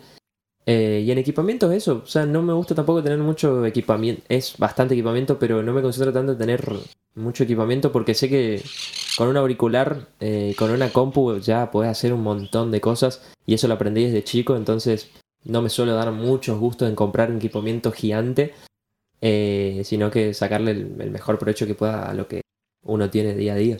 Otra cosa, eh, te estás olvidando de algo sumamente importante para el beatmaker. Me estoy olvidando de un controlador mío. Exactamente, estaba esperando que te sí, me estaba, bien. Sí, eh, tengo dos, tengo, este sí lo tengo acá. A ver, a ver si se puede apreciar ahí. Me encanta que lo este tengas a Acá. Ese es el Akai. Akai MPK Mini. Ahí está. Sí, sí, se ve. Está facherísimo. ¿Cuánto, cuánto tiempo tiene ese? No, este no tiene nada de tiempo. Tiene 3-4 meses porque tenía otro. Un azulcito que era de 37 teclas. Uh, pero tenía solo teclas y, y deslizadores. Era un MIDI Plus. No sé si conoces la marca. de acá nacional creo que sí. Sí, eh, pero quería algo un poco más práctico, más chiquito pero que al mismo tiempo tenga mucha función. Entonces te tenía los pads, tenía los, eh, los knobs redonditos. Claro. Eh, tiene, tiene un joystick que es como un joystick, eh, la parte de la ruedita de pitch y modulación, que los teclados la suelen encontrar con ruedita. Este tiene un joystick, también me pareció re flashero. Y bueno, las teclas que también son, son buenísimas y un montón de funciones más. Entonces lo cambié, vendí el otro, me compré este que está espectacular. Y después tengo uno más grande, que ese sí lo uso para tocar en vivo. Es un Novation eh, Launch Key de 61 teclas. Te vi Esos son los que justo, justo ahí está saliendo en pantalla el Novation que tenés, Novation, Novation, como quieran, eh, con el que en su momento también trabajas. Veo que estás, veo que tu Instagram tiene bastantes imágenes en, en, iglesia. Contame, hace rato habíamos dicho que ya íbamos a profundizar esa cuestión. Sos un productor musical cristiano, bien. Eh, Sí. ¿Hace cuántos años que sos una persona, no sé si es correcto usar el término, sos una persona de fe, ¿es correcto? Sí, sí, sí, sí. Bien, ¿hace cuánto que sos una persona de fe? Eh, ¿Y O qué... creyente también. Bien, bien. ¿Y qué, qué relación tiene el cristianismo con tu trabajo de beatmaker, de productor? Eh, ¿hace cuántos años? Hace 10 años, creo que desde los 10 años. Mis papás son pastores, entonces me fue básicamente muy fácil eh, ser creyente, ya como que lo heredé. Eh, de- desde los 10 años aproximadamente, que yo tenga noción, después por ahí antes, pero no era muy entendido lo que era todo ese tema. Y, y hoy, la verdad que mucha relación. De hecho, con ese concepto de ser creyente y ser cristiano y demás, a veces no me terminan de gustar algunas cosas que tengo que hacer porque un artista viene con una letra loquísima. Muy explícita, y yo por digo, ejemplo. sí, y yo mm, por ahí no llego a compartir del todo lo que dice la letra y bueno, hay... Pero, pero sí, eso es lo que me pasa. Lo que más me pasa es eso, tener que hacer un beat donde la letra por ahí, cuando la escucho digo, no, tengo que poner los parlantes, esto que lo escuchan mis papás, todo, es como... No, es, es feo, pero, pero bueno, se aprende a convivir con eso. Y, y en su tiempo también largaba muchos instrumentales eh, exclusivamente para que hagan temas, temas cristianos también. Eh, que mayormente uno dice, bueno, pero ¿qué cambia de largar instrumentales cristianos o no cristianos? Sí, eso estaba pensando, Eh, justamente. Pero lo que cambia es eh, la inspiración justamente de dónde viene el instrumental. Eh, por ahí afuera es lo mismo el sonido cristiano que el sonido que no sea cristiano o el beat que no sea cristiano. Pero la inspiración o, o- o la fuente donde uno fue a buscar eso eh, fue otra. Por ahí hoy hago un beat y porque me vino esta melodía. Pero cuando hacía instrumentales específicamente cristianos eh, era, era hablar con, con Dios y, y que Él me dé la melodía que yo tengo que hacer, ¿viste? Eh, cambia la inspiración más que nada. Cambia el enfoque de- del beatmaker. Y de alguna u otra forma pensás que para la gente que no es cristiana o a la gente que, por ejemplo, yo, eh, si yo llego a escuchar un beat que en su momento tuvo una inspiración cristiana y en otro momento no, yo podría diferenciarlo a tu manera ¿Una de ver? persona no cristiana? Eh, no, no, no, realmente no. El sonido es el mismo. Eh, tampoco, y al ser un beat tampoco puedes poner algo eh, que sea notorio como una letra, una letra por ahí que a quién le está cantando Claro, o, se entiende, o a dónde sí. va la canción. Pero no, en un instrumental no, creo que no hay forma de, de escuchar la diferencia. Eh, ¿Tenés amistades? Bueno, la pregunta no es tenés amistades, sino tenés amistades relacionadas al mundo del beatmaking, de la producción musical, del mundo del audio específicamente. Sí, sí, sí, tengo muchos. Y lo feo de eso es que los tengo a todos virtual. Eh, como te dije más, más, más temprano, eh, es todo virtual, ¿viste? No tengo un contacto físico con productores o con beatmaker. No puedo, che, vamos a tomar algo. Claro, qué feo. hacemos... No, no lo puedo hacer. Es triste no lo de puedo alguna hacer. otra manera. Eh, sí, te sentí re solo. pero, pero bueno, eh, virtualmente sí. Tengo un chico que es eh, que eh, lo tengo a 40 kilómetros, que, que es productor, sí, hace beats también, hace igual que yo, arrancó después que yo, de hecho. Después que, después que yo, después que mí. No, después que yo. Después que yo. Está bien, está bien. Después que yo. Eh, él va también a la misma iglesia que nosotros, eh, solo que tenemos, por así decirlo, una sucursal en otra ciudad cerca en la provincia de Corrientes. Eh, y él sí, él es beatmaker, pero lo conozco todo, pero también trabaja a distancia porque estamos 40, 50 kilómetros de, de distancia, ¿viste? Me da curiosidad, para trabajar a distancia utilizan algo así como Zoom, Discord. No hemos trabajado en, en- en tiempo real. Ajá. Hemos trabajado, yo te armo el proyecto, te lo mando, metele algo, después mándamelo de vuelta, ¿viste? No trabajamos en tiempo real todavía. Eh, cuando lo haga, vemos. Actualmente me decís que utilizás Ableton. Eh, ¿Qué versión de Ableton tenés? Ahora actualicé a la 11, que es la última. Bien, bien. Es la última que salió hace poquito, ¿puede ser? ¿O salió hace bastante? Creo que salió este año. eh, salieron muchas versiones ahora del 11, o sea, 11.1, 11. punto Claro, sí, tanto. sí. Pero la 11 es la, es la última, sí, creo que salió este año. Y de la 10 a la 11 Y hay que admitir que, que se pusieron bastante las pilas y hay muchas funciones que están medio ocultas, pero, pero que están muy buenas. Son detalles chiquitos, pero que te suman bastante, como por ejemplo algo básico, eh, que es el tema de la escala. En el FL Studio siempre estuvo el tema de, de la escala, entonces vos activabas la escala y para la gente que por ahí no sabía de teoría musical ni nada de eso, usaba esa herramienta y ya está. En Ableton no estuvo hasta recién la versión ahora que salió ahora la 11. Eh, entonces era algo necesario que la gente creo que lo pidió muchísimo Mirá, y lo pusieron. Te Y interrumpo. cosas así que son detalles mínimos. Te interrumpo porque me acordé que con el FL Studio, o FL Studio, como le quieran decir, eh, pasó algo similar. Eh, algo que yo veía en Nuendo, en Cubase, en Reaper y demás, era de que vos en la playlist podías tener eh, la posibilidad de simplemente apretar los botones del respectivo canal para grabar. El FL Studio Sí. no tenía de eso, tenías que ir al mixer, elegir la entrada, configurar y desde el mixer vos tenías que decirle grabar. Eh, es una cosa bastante particular, ¿no? Que en, la u- en una de las últimas versiones, hace un año, un año y un poquito más, eh, creo que en la versión, creo que recién cuando, creo que recién cuando salió la versión 20, eh, todavía no salió la 21, está en, en beta, hasta donde yo sé, eh, en la versión 20 recién salió eso, sí, sí. Eh, y fue un gran cambio, fue un gran cambio, añadieron un par de plugins nuevos y un par de cuestiones más. Te iba a preguntar, de las tres licencias que ofrece Ableton, ¿cuál tenés vos? Eh, no me acuerdo bien cuáles son las licencias, pero la estándar, o sea, la que hay una que es poquito limitada, o sea, que tenés Claro. todo creo, pero que es medio limitada. Y después hay una que es muy cara, que es la más pro de todas. Creo que está como Que te- 800 dólares.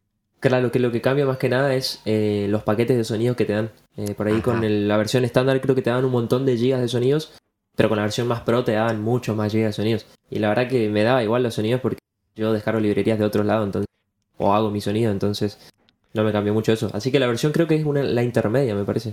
No, Bueno, no recuerdo bien. Bueno, el FL Studio tiene cuatro versiones, la básica, la Producer Edition, la eh, Signature y la Bundle, algo así. Bueno, cuestión que el- yo me iba a comprar la más barata. Pero ¿qué pasa? Tiene una pequeña pega, no se puede grabar. Entonces, no, claro, está pensada, claro, está pensada para beat- exclu- exclusivamente al 100% para beatmaking. Entonces yo digo, no, no puedo con esto, porque yo me dedico a la producción, traigo gente a grabar, no puedo grabar en un Audacity y después llevar al FL, no, es poco profesional, no vas a tener la misma calidad de audio, no es la misma comodidad, no voy a poder acelerar, el, no voy a poder tener un flujo de trabajo este, idóneo.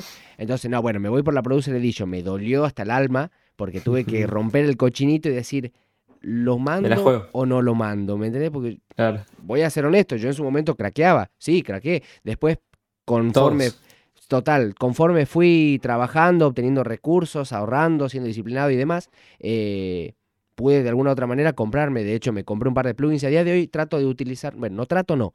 Todos los plugins que utilizo, todos los programas y demás son legales. Eh, por una cuestión de seguridad, porque he tenido problemas eh, con cuentas Sí. y demás que me trataron de hackear, tuve la autenticación en- de dos factores, que para quien no sepa es cuando vos querés acceder a tu cuenta, pones el correo, la contraseña correctamente, sin embargo, tenés que en el celular decir, o en un correo, poner el código nuevamente. Exactamente. Entonces, por favor, les digo a toda la gente, activen la autenticación en dos, dos pasos. El podcast no es de seguridad informática. No, pero no, pero igual. nunca está de más este tipo de cosas. Imagino que vos también tenés la Two Factor Authentication o autenticación de dos pasos activada. Sí, en todos lados. Eh, desde que aprendí lo que era y vi cómo, cómo te podías salvar de un montón de cosas, sí, sí, la tengo activada. Eh, creo que la tengo con, con el número de teléfono, es lo más práctico. Creo que te mandan un WhatsApp o algo así y ahí la confirmas. Eh, y está buenísimo, sí. Yo tengo totalmente. la autenticación con una aplicación. ¿Cuál es la ventaja de esto? Básicamente que vos podés tener la aplicación en varios dispositivos. Entonces, si vos no tenés, un no tenés un celular a mano porque se quedó sin batería, porque no tenés acceso a internet, aunque, con aunque sin acceso a internet igual podés recibir lo- los mensajes, ¿no? Pero eh, tenés la posibilidad de tener la autenticación en un celular tuyo, en un celular de confianza, en un familiar o en un celular secundario y en la computadora. Entonces, si no tenés acceso a uno, tenés acceso al otro y eso te otorga un grado de, de- Ah, bueno. de- de comodidad, de seguridad y demás. Así que bueno, yo invito a la gente que por favor lo haga, eh, no Háganlo. desperdicie, no hagan mal las cosas pudiéndolas hacer bien. Ese es un, un bonito lema que los invito a seguir. Yo creo que ya estaríamos llegando a la parte final del podcast. si hay que hablar un par de cosas más. No, no, sigamos, hagamos un podcast. eh, hagamos así como hizo Jordi, Wild, eh, Jordi Will, lo ubicas, ¿no? El de, Sí, de sí. Wild Project, viste que hizo un, podcast de 25 horas. Que Uh, ese no lo vi. sí, lo Iba hizo. a en- preguntar eso, si, si Spotify tiene límite, porque si no, le damos hasta que anochezca. Eh, muy buena pregunta, no tengo idea. Yo sé que para lo que es música como tal, si tenés un límite de minutos, creo que no podés sobrepasar los 20 minutos o algo así. Eh, Ah. Igual no sé quién hace música de 20 minutos, pero sí, como Y que no más tiene que mucho yo, sentido. yo, yo tengo much- música de, de dos horas porque hice una, una vez música para dormir. Entonces hice dos horas de música, eh, cosa que no se te apague. Le das las dos horas y, Está buenísimo. y, y dejas corriendo. ¿Por qué hice esto? Eh, porque una vez cuando quería monetizar mi canal de YouTube, para monetizar el canal de YouTube tenía que tener dos requisitos básicos, los mil suscriptores y 4.000 horas de visualización. Y 4.000 horas de visualización es una banda. es una banda, sí. Entonces vi buscando así tutoriales cómo poner las 4.000 horas. Para, para, para. hacer- Para, te voy a interrumpir. Con razón, yo entré a tu perfil de Spotify hace un par de horas y veo música para dormir. ¿Por qué habrás subido eso? Digo, ah, Sí. lindas reproducciones tiene. sí, sí. Eh, estaba viendo, yo quería ver si había la posibilidad de hackear esas cuare- cuatro- 40.000 horas, 4.000 horas de reproducción. Me y me encanta. terminé encontrando un consejo que decía el, el- el youtuber este, que, que un buen consejo era, por ejemplo, hacer eh, sonidos que, que vos puedes dejar por un largo rato, o sonidos de ambiente, viste, de cascada, de todas esas cosas. Entonces dije, bueno, hagamos música para dormir, dos Vamos. horas, y con que reproduzcan, no sé, 200 personas, ya son 200 por dos, viste, ya son 600 400 horas y son un montón. Eh, entonces hice eso y, y tuvo una banda de reproducciones y creo que eso fue lo que me terminó de desbloquear la, la monetización. A Spotify no era la idea, pero, pero no sé por qué lo subí. O sea, tengo algunos beats también en Spotify que, que se subieron ahí, pero hoy no. La, la idea no es subir los beats a Spotify tampoco. Claro, obviamente, pero por ejemplo, si hay alguien que escucha hoy un beat de los que tenés en Spotify por algún motivo, eh, ¿hay Mm. manera de comprarlo? ¿Hay manera de adquirir una licencia? Calculo que sí. El tema es que por ahí, si escucha de la nada un beat en Spotify, no sé si va a pensar que quiero vender ese beat. Va a pensar más que es un, algo que yo hice para tenerlo ahí en Spotify que, que para comprarlo. Qué Pero complicado. si lo quiere tema, comprar, sí. Sí, sí, es que no, no, no sé por qué lo hice. Realmente, creo que para juntar también eh, algunas reproducciones más. Pero. O para tener el catálogo en todos lados. Pero después cuando vi que era. eh, que era complicado tener todos los beats ahí. Después alguno lo compraba y había que eliminarlo. eh. Claro, es no. contraproducente porque no te permite trabajar. O sea, si bien es cierto que vos podés monetizar y estás en todo tu derecho, eh, porque la obra al fin y al cabo es tuya, eh, el problema es ese. Que tenés que eliminar, tenés que esperar que la distribuidora, yo sé que usas DistroKid, pero tenés que esperar que las distribuidoras lo eliminen y que no quede rastro, y una vez que no quede rastro, recién lo puedes vender. Es, sí, es tedioso, es tedioso. Sí. No, y aparte hoy como estoy, como me empecé a alargar con, hace unos dos meses con, con canciones propias, eh, quería enfocar el Spotify mío a, a eso, a que sean canciones y no beats. Entonces por eso también dejé de subir instrumentales y, bueno, en algún momento creo que pienso borrarlos. El tema es que tienen va- varias reproducciones, entonces no, no, no quiero tocar esas reproducciones porque ya están ahí. Lo que a mi criterio, no, no me pediste un consejo, pero a mi criterio lo que podrás hacer es simplemente dejarlos a esos beats, olvidarte, que queden como obras musicales terminadas, finalizadas, y a partir de ahora el resto de los trabajos, bueno, sí los colocas en los lugares respectivos, en Bitsar, en YouTube, y se eliminan cuando se consigue una licencia exclusiva Claro. y listo. O sea, yo creo que sería sí, lo, es lo que, lo más es lo que estoy haciendo porque, porque ya en Spotify no, no subo más. Sí, exactamente. Veo que tenés también, o sea, si tenés un perfil de artista de Spotify es porque de alguna otra forma tenés una distribuidora. Si tenés una distribuidora es porque también lanzás proyectos que son, por así decirlo, de tu autoría, donde vos invitás a alguien. ¿Cómo trabajás? Ahora estoy empezando con esto. eh, estoy empezando a trabajar justamente con, con cantantes. Eh, ¿por qué? Porque en, en su momento me encantaba, me encanta hacer beats y me encanta trabajar de eso. Pero, pero también quería tener yo mi- mis obras para que la gente cante y que sean mías. Eh, y poder hacer lo que quieran mis canciones y todo eso. Entonces, como yo no, yo canto, pero no, no me gusta grabar la voz ni nada de eso, y soy productor. eh, bueno, hagamos algo parecido a una, una session, pero que no se llame session porque la palabra session está muy quemada. Eh, entonces, que sean canciones simplemente en colaboración. Y bueno, ahora hace poquito salió la, segunda de este año, eh, El Camino. La primera es Vuelvo a ti, que se largó en junio. ¿En junio? Sí, en junio. Eh, así que estamos con ese proyecto. Ya estoy encaminando la tercera.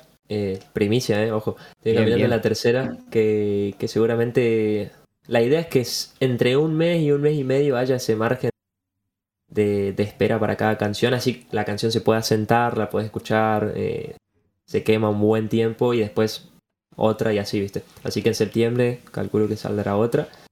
Eh, y se viene una también que la estoy planeando que, es como lo que me va a hacer dar ese pequeño salto de, nivel con un artista eh, bastante conocido.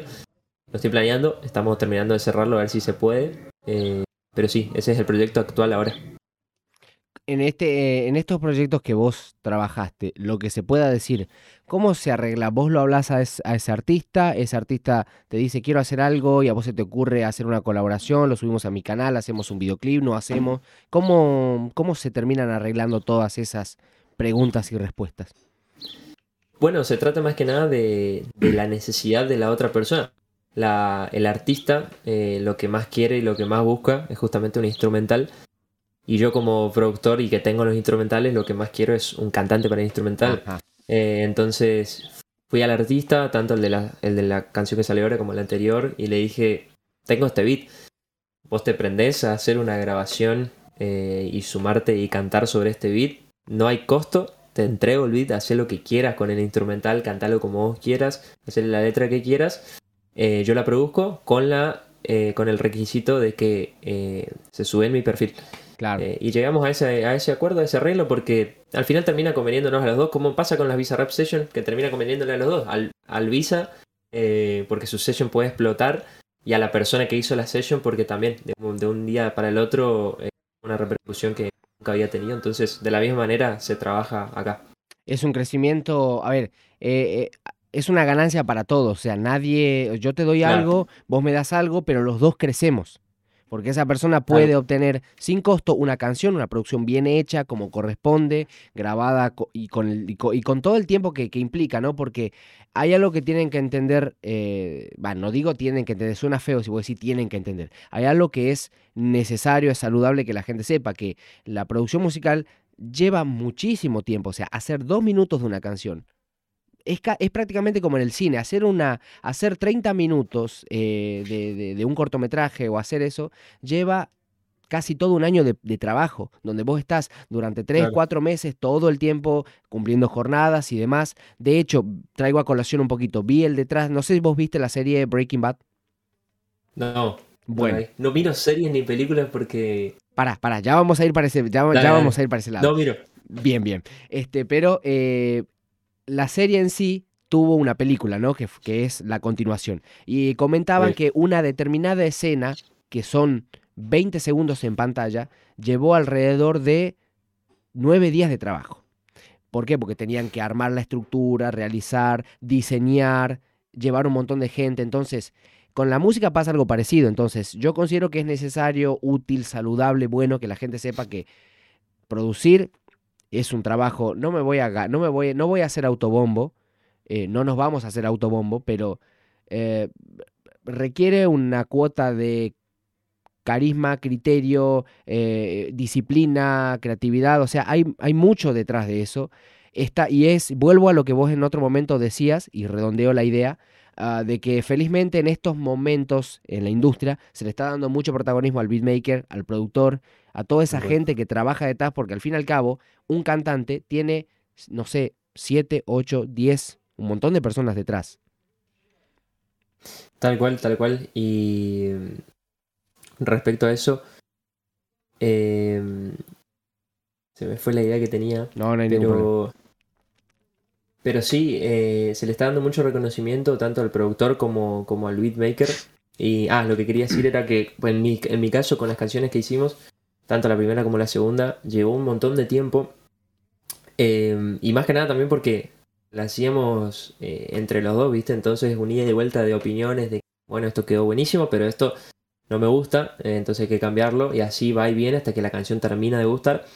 Y la primera canción habrá tenido, yo subí, subí las capturas del, eh, por así decirlo, un detrás de escena de la primera canción, las había subido a Instagram.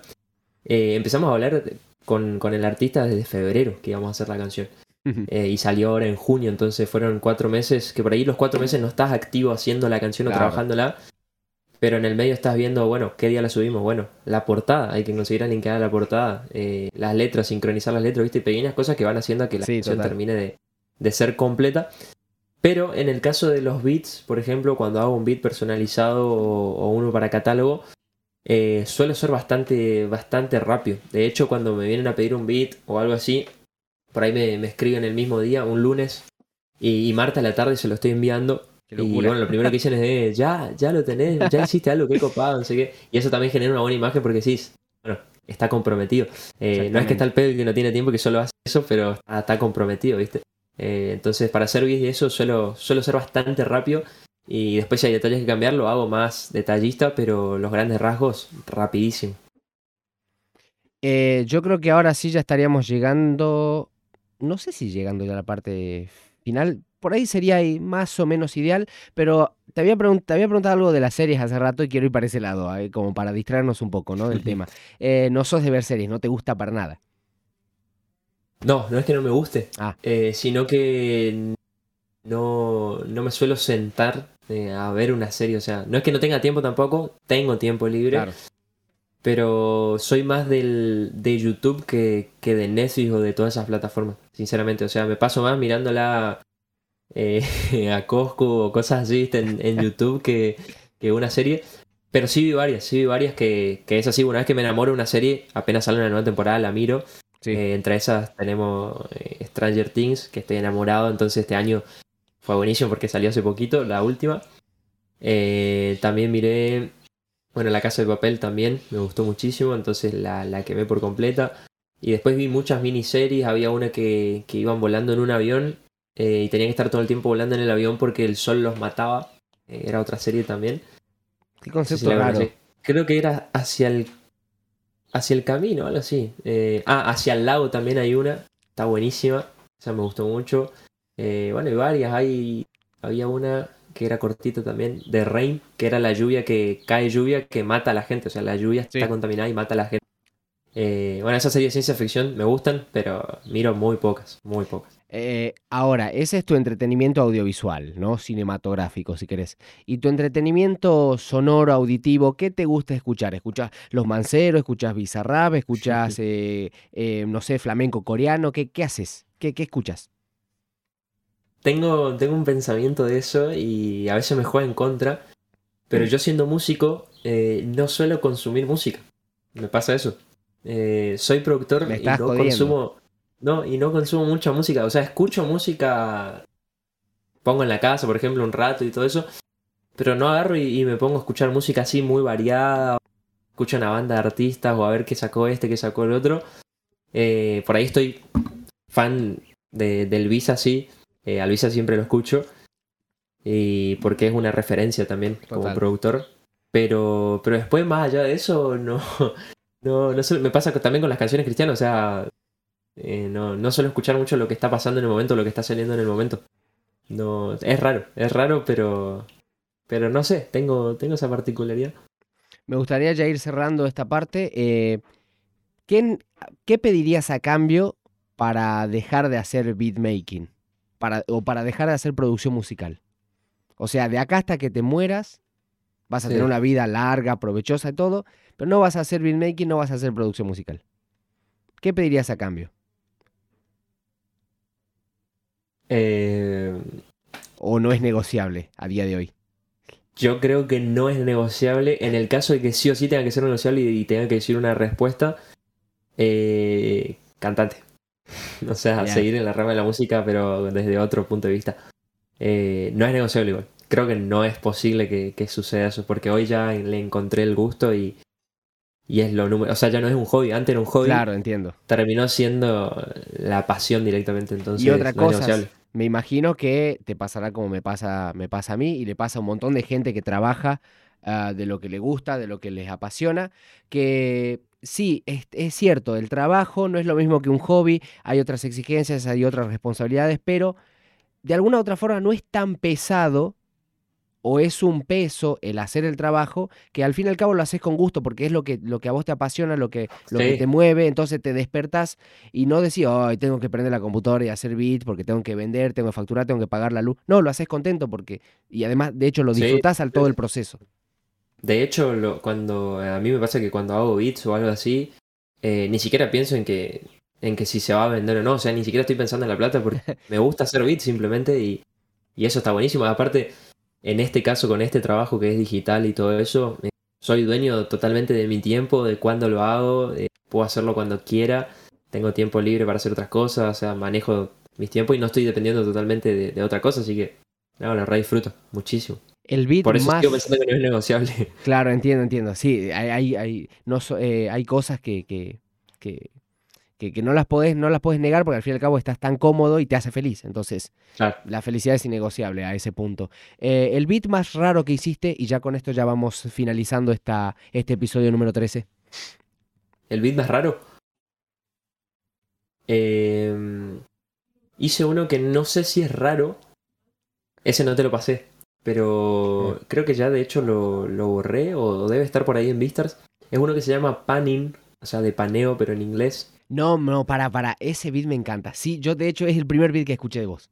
¿En serio? Sí, es buenísimo. Es buenísimo. ¿Sabías que me remite? Mira, mira cómo se me, pin- se me pone la sonrisa. Este, yo sé por qué decís que es raro, porque la estructura primero empieza a ser como una canción, no sé, vos, vos te esperás una escena de pelea, ¿no? O, ¿Sabías que me Claro. hace acordar a... Full trompetas.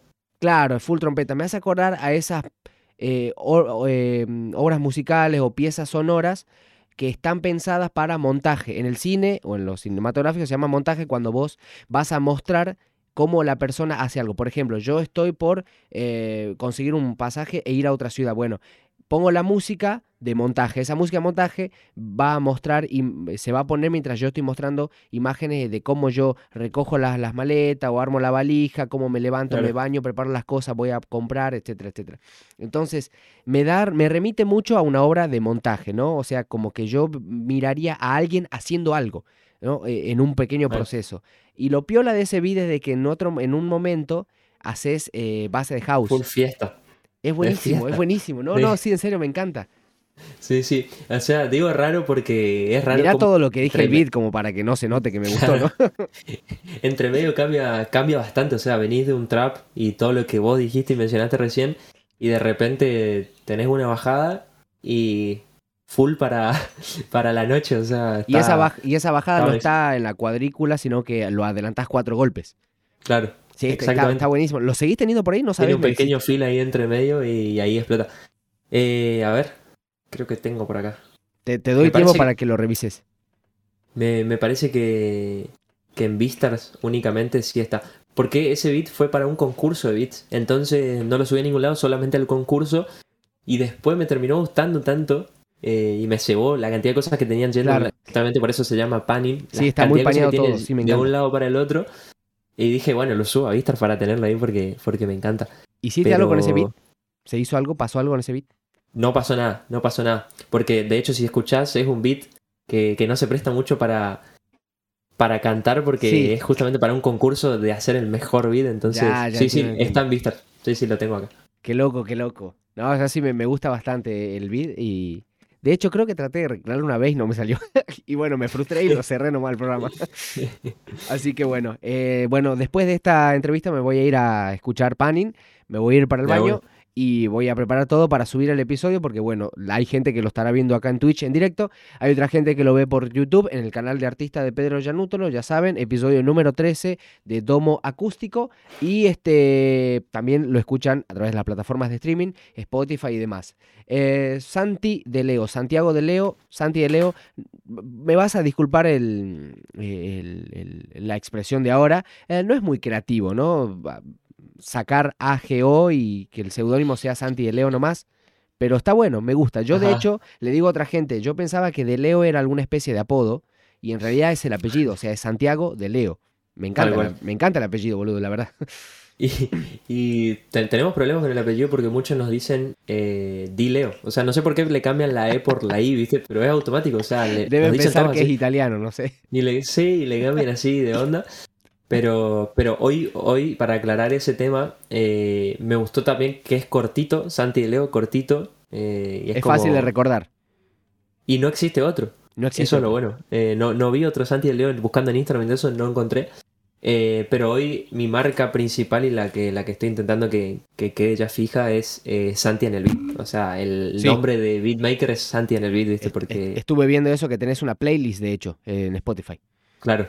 Sí, sí, porque fui cambiando varios en el medio. eh, SDL, Santi de Leo, montón en el medio, ¿viste? Y listo, me quedé con Santi en el beat porque me- fue el que más me gustó. A propósito de Santi en el beat, Santi de Leo, voy a pedirte ahora mismo nomás en directo, te, te lo digo, eh, que me pases el logo, así armo todo el branding y demás para este, publicar este, las carátulas, los logos y todas las cositas. Em, algo más te iba a decir, mm, al- ya se me acordará y si no me acuerdo, bueno, pasó la oportunidad, en otro momento haremos otro podcast, otra cosa y demás. Eh, espero que te hayas sentido cómodo, ¿estuviste bien? ¿Estás todo, ¿Está todo piola? ¿Tranquilo? Sí, pues no quiero terminar. No, yo tampoco. Seguramente habrá- habrán quedado un montón de cosas para... Te voy, a ser, te voy a ser honesto, yo tampoco, pero necesito ir al baño y tengo co- cosas que hacer enseguida. Por eso es que Sí. lo finalizo.